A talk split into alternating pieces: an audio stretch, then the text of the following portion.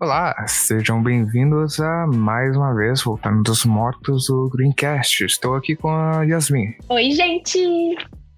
Já faz um tempo que a gente não tá gravando, vocês devem ter percebido, mas é porque estamos fazendo pesquisas para poder ter mais assuntos para falar.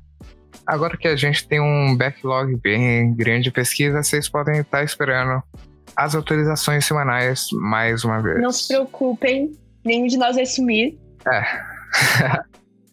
então, o assunto que estaremos tendo hoje é sobre os corais e sua importância na natureza. Ai, eu amo esse assunto. Eu adoro recifes de, recifes de corais. Meu sonho é conhecer um dia. Tipo, ir pra Havaí ou pro Caribe. Eu não sei se tem no Caribe. Eu acho que tem no Caribe sim, mas no Havaí tem um que é muito incrível. que são recifes que, que a ciência ainda não compreende, que fazem parte de um estudo é, protagonizado por um zoologista chamado Richard Pyle, que é chamado de Zona Cinzenta, fica no arquipélago do Havaí, porque são e são muito incríveis porque esses, essa, esses recifes eles ficam muito no, no escuro, eles, ficam, eles têm, estão numa profundidade muito impressionante. E, e, os recifes, geralmente, tanto os recifes quanto as algas, eles são. Eles precisam de muita luz, mas esses corais não. Eles precisam de pouca luz. E eles habitam. Neles habitam muitas espécies únicas de lá. E eu acho isso maravilhoso. Bom, vocês já devem ter percebido, a Yasmin realmente adora Recife de Corais. Então ela que vai estar falando mais, porque eu só tenho a pesquisa, ela tem, tipo, a paixão por isso e tal. Então vocês provavelmente vão estar ouvindo mais dela. O que eu olhei também é que eu cheguei a ver que os recifes de corais são ameaçados pela atividade humana. E existem diversas campanhas para aumentar a conscientização pra, em relação aos aumento no tráfego de navios e etc e o desenvolvimento de largos portos perto da Grande Barreira de Recife. Grande Barreira de Corais. Eu fico confundindo o nome em inglês. Os recifes eles são ameaçados de extinção, como você disse. E não são só os navios, mas o aquecimento global também é muito culpado disso. Eles estão morrendo por causa da temperatura das bacias marítimas. E isso faz com que eles se descolorem. Você sabe que eles estão morrendo quando eles começam a ficar brancos, porque os corais eles são muito perfeitos, eles são muito coloridos. E eles servem de ecossistema para tantos animais e plantas. Para uma grande diversidade de peixes, animais, etc, não é? Exato. E é muito lindo. Se eu não me engano, também, eu acho que é no Procurando o Nemo que tem até uma cena que mostra um desses corais, não é?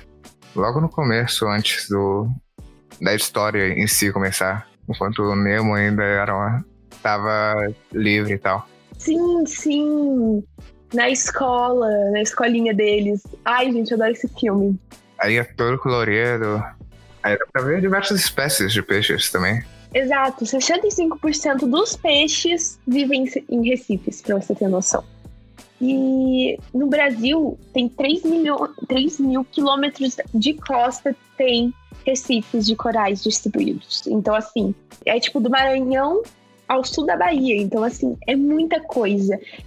Só que eles estão morrendo por culpa dos seres humanos. Não é novidade, mas é muito triste. E enquanto ela tá falando nisso, deixa eu falar alguma das coisas que os corais também fazem. De conversa, eles também provêm muita alimentação para humanos, porque por meio deles existe uma grande diversidade de peixes e plantas sobrevivem naquele ecossistema e os animais lá eventualmente são caçados, pescados para os humanos comerem. Existem estimativas que mais de um bilhão de pessoas dependem da comida provida de recifes de corais. E que, e que um coral, em sua integridade, pode ser, pode ser valorizado em torno de 172 bilhões de dólares por ano. que eles continuam provendo esses serviços essenciais. Eles também servem para proteger e criar a, uma terra, né? Já que eles dissipam a energia que vem de tempestades e tsunamis, reduzindo o dano que termina indo para o solo firme, né? Uh, também servem para quando essas explosões vulcânicas submarinas que terminam criando ilhas antes de serem afundadas, né?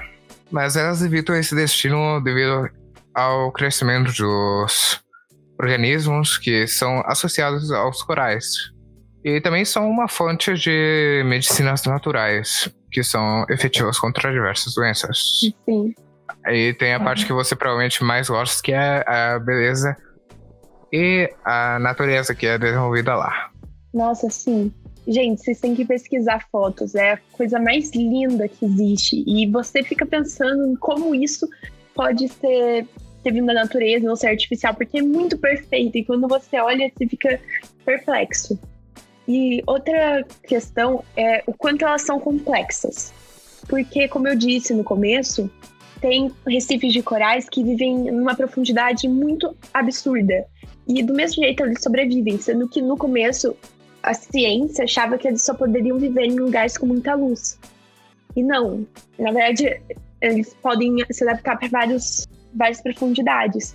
E isso que só comprova o, quão, o quanto desconhecemos dos oceanos, o quanto desconhecemos dessas, das criaturas marinhas.